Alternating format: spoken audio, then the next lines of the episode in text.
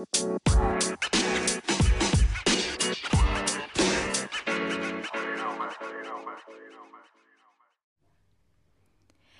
everyone, it's Amy and welcome to my channel.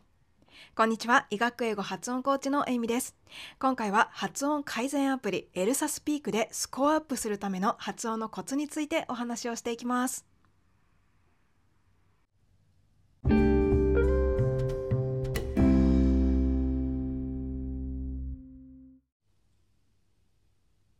はい、ということで今回はエルサスピークという名前のですね発音改善と英会話の練習ができる人気のアプリケーションで、まあ、どうすれば発音で高得点を取ることができるのかということをいくつかお話ししていければと思っています。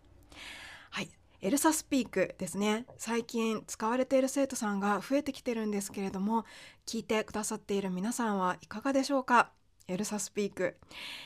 えーとですね、英会話学習のアプリってすごくたくさんありますので、まあ、あのいろんなものをお使いの方がいらっしゃるかと思うのですがその中でエルサスピークというのは、まあ、世界標準のアプリといえばいいですかね、まあ、世界中で使われている世界の英会話学習者が使っているアプリということでですねかなりレベルの高い、え、AI を使った英会話アプリの一つとなっています。でこのエルサがですね、まあ、今はもう英会話を、え、AI を使って、えー、英会話の練習まで一緒にしてくれるというようなすごい機能ができているんですが一番最初は発音改善用のアプリだったということでですね、え、発音についてものすごく厳しくチェックが入って、まあ、あなたはここが発音が苦手ですよっていうようなことをですね教えてくれたりする特徴があります。でこのエルサスピークをですねあの使ってらっしゃる生徒さんが増えてこられて、まあ、そこでやっぱりですねエルサで、まあ、なかなかスコアが上がらないんですというようなですねお悩みが私のところにいただくことも増えてきたんですね。で、えーと、エルサはちゃんとこういうふうにしたら発音が改善されますよっていうアドバイスとかが、まあ、くれるんですけれども、まあ、それを見てもちょっとよくわからない時があるというような、えー、お悩みが増えてきたのでレッスンの中でですねあこれはこういう意味だと思いますよ。こんな風に変えてみましょうってお話ししながら実際に先生に、えー、その発音をやってみていただいてあすごい初めてエルサから OK もらいましたっていうようなですね、えー、最近そんなレッスンが増えてきています。さてじゃあこんな感じでエルサを使っている方たちが増えてきているのなら、まあ、これについてのエルサでどうやったら点数が上がるかっていうお話をですねラジオでお話しすることで、えー、同じようなお悩みがある方のお役に立てればいいのかなって思ったんですね。今日はですねその中から、えーと、3つぐらい取り上げてみたいなと思っています。えー、音としてですねエルサでよく指摘されるものとしてまず1つ目母音の手話という音があります。えー、曖昧母音というような名前でも呼ばれます。ね、この1つ目がこの音2つ目は子音の L ですね、はい。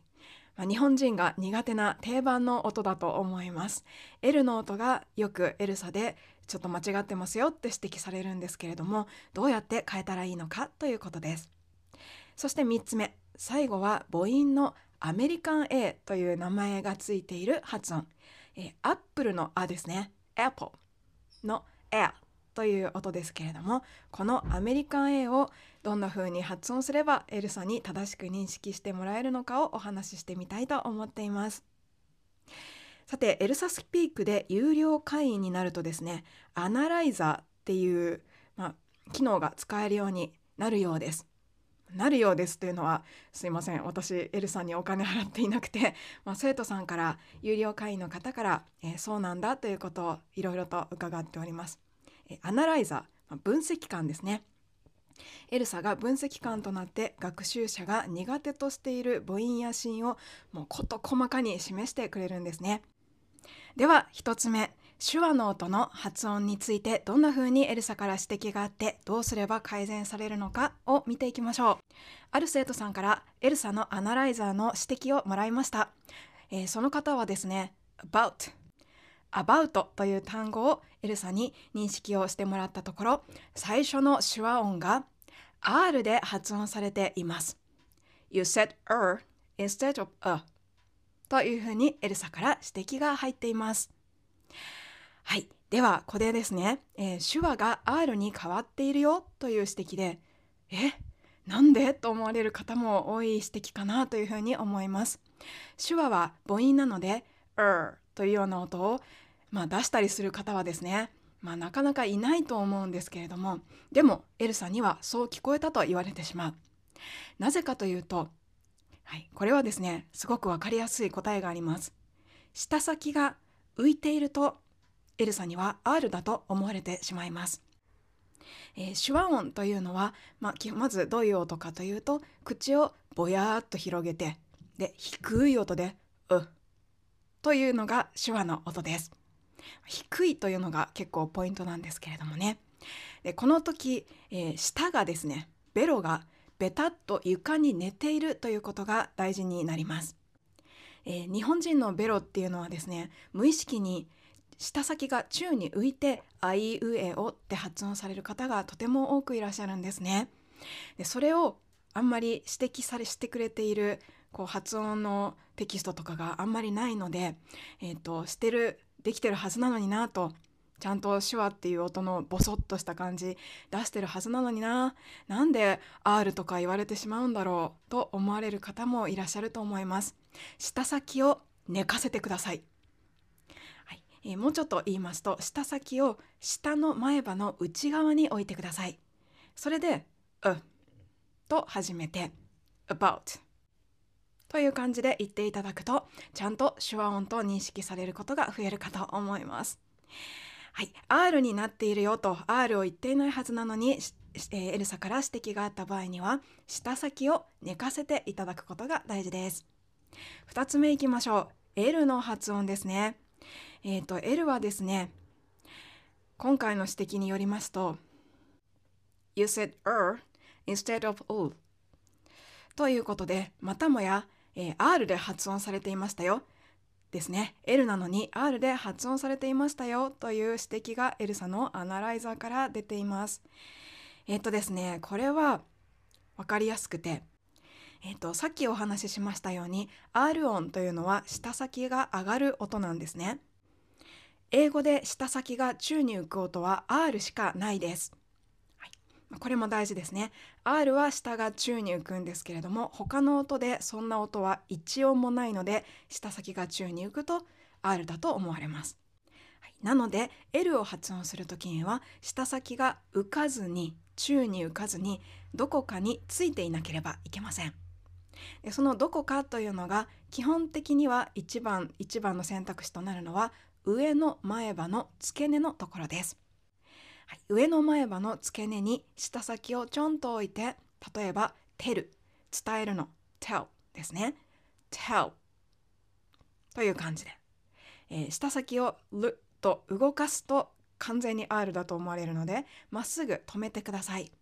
舌先前に向けて上の前歯の後ろに置いてそのまま「う」って言いますよ。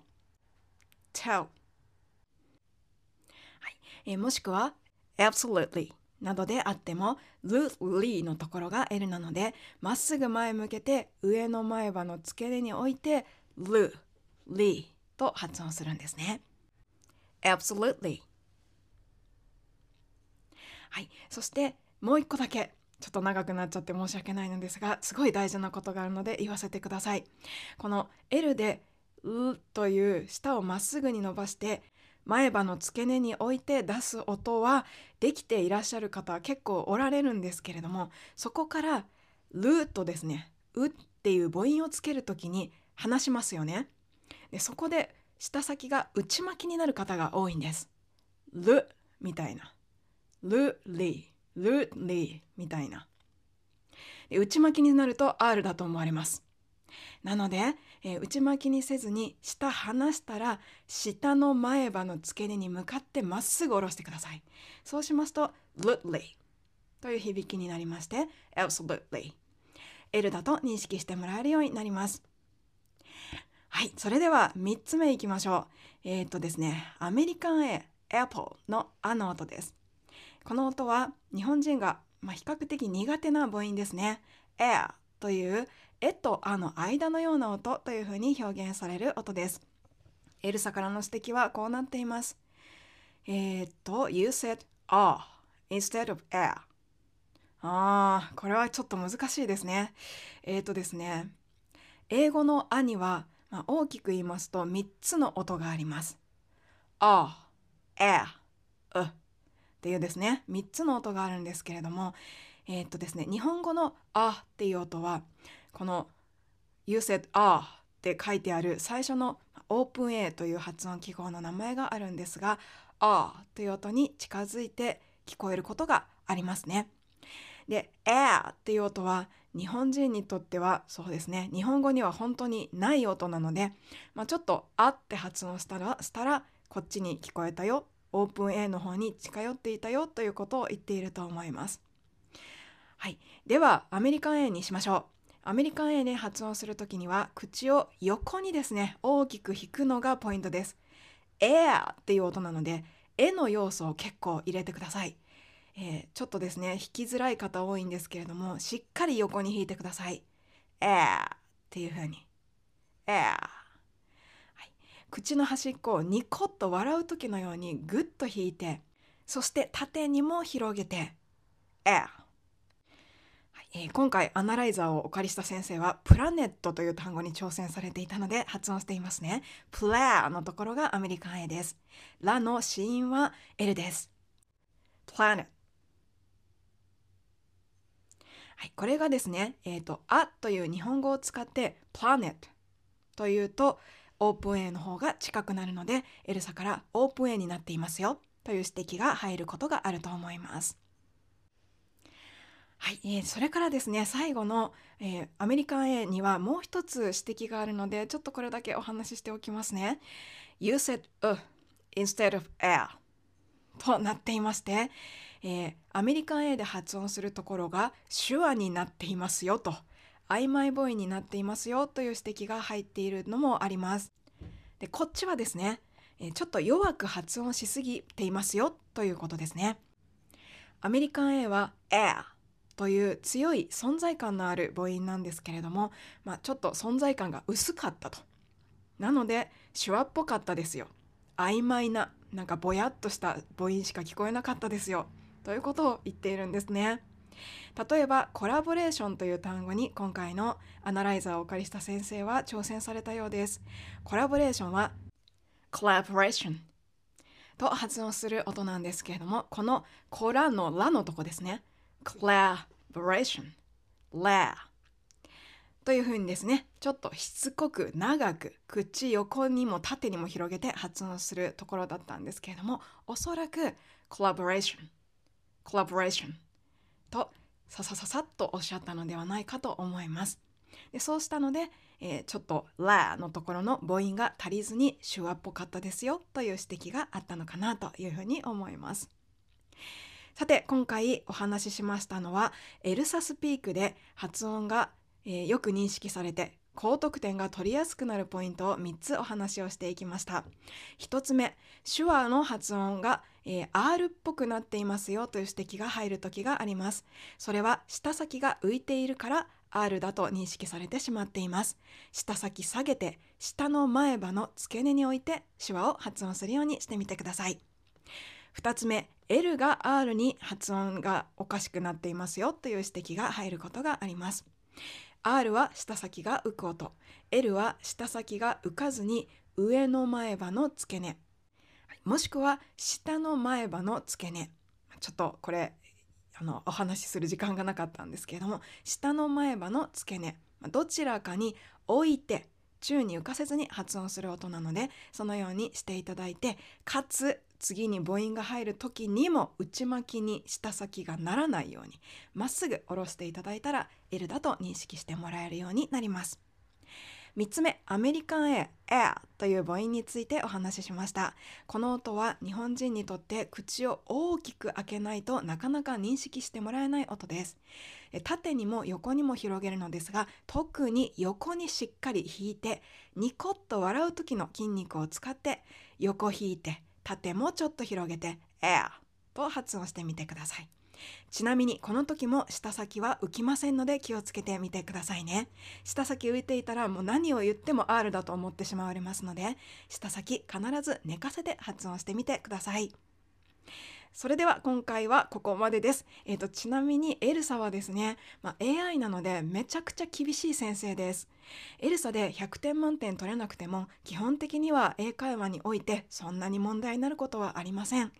まあ、ただし、えー、例えば今回の L みたいな音 L と R の使い分けが大事っていうような音はエルサの言うことを真面目に聞いて練習される方が実際に役に立ちます。はい、ということで、まあ、そこら辺の判別もですね、まあ、そんなこと言われても分かりづらいなと思われると思うんですけれども、まあ、その辺は多分人間の方が今のところまだ AI よりちょっとよく知ってるかもしれません、えー、その辺りにいる英語ちょっと詳しい方とかにですね、えーと、困った音困ったことのない音とかをですねまあ、もちろん私でも嬉しいです。聞いて、まあ、この音はそんな困ったことがないっていうところはもうちょっと置いといてこの音はねいつも聞き返されて困るんだよねっていう音からまあやってくみたいな感じがいいんじゃないかなと思います。でエルサで100点満点取れなくてもあまり気にせず、まあ、今日はこれぐらいにしといてやるかぐらいの気持ちで使ってみてください。それでは今回はここまでです。また明日も頑張りましょう。Thank you for listening, ladies and gentlemen. I'll see you next time.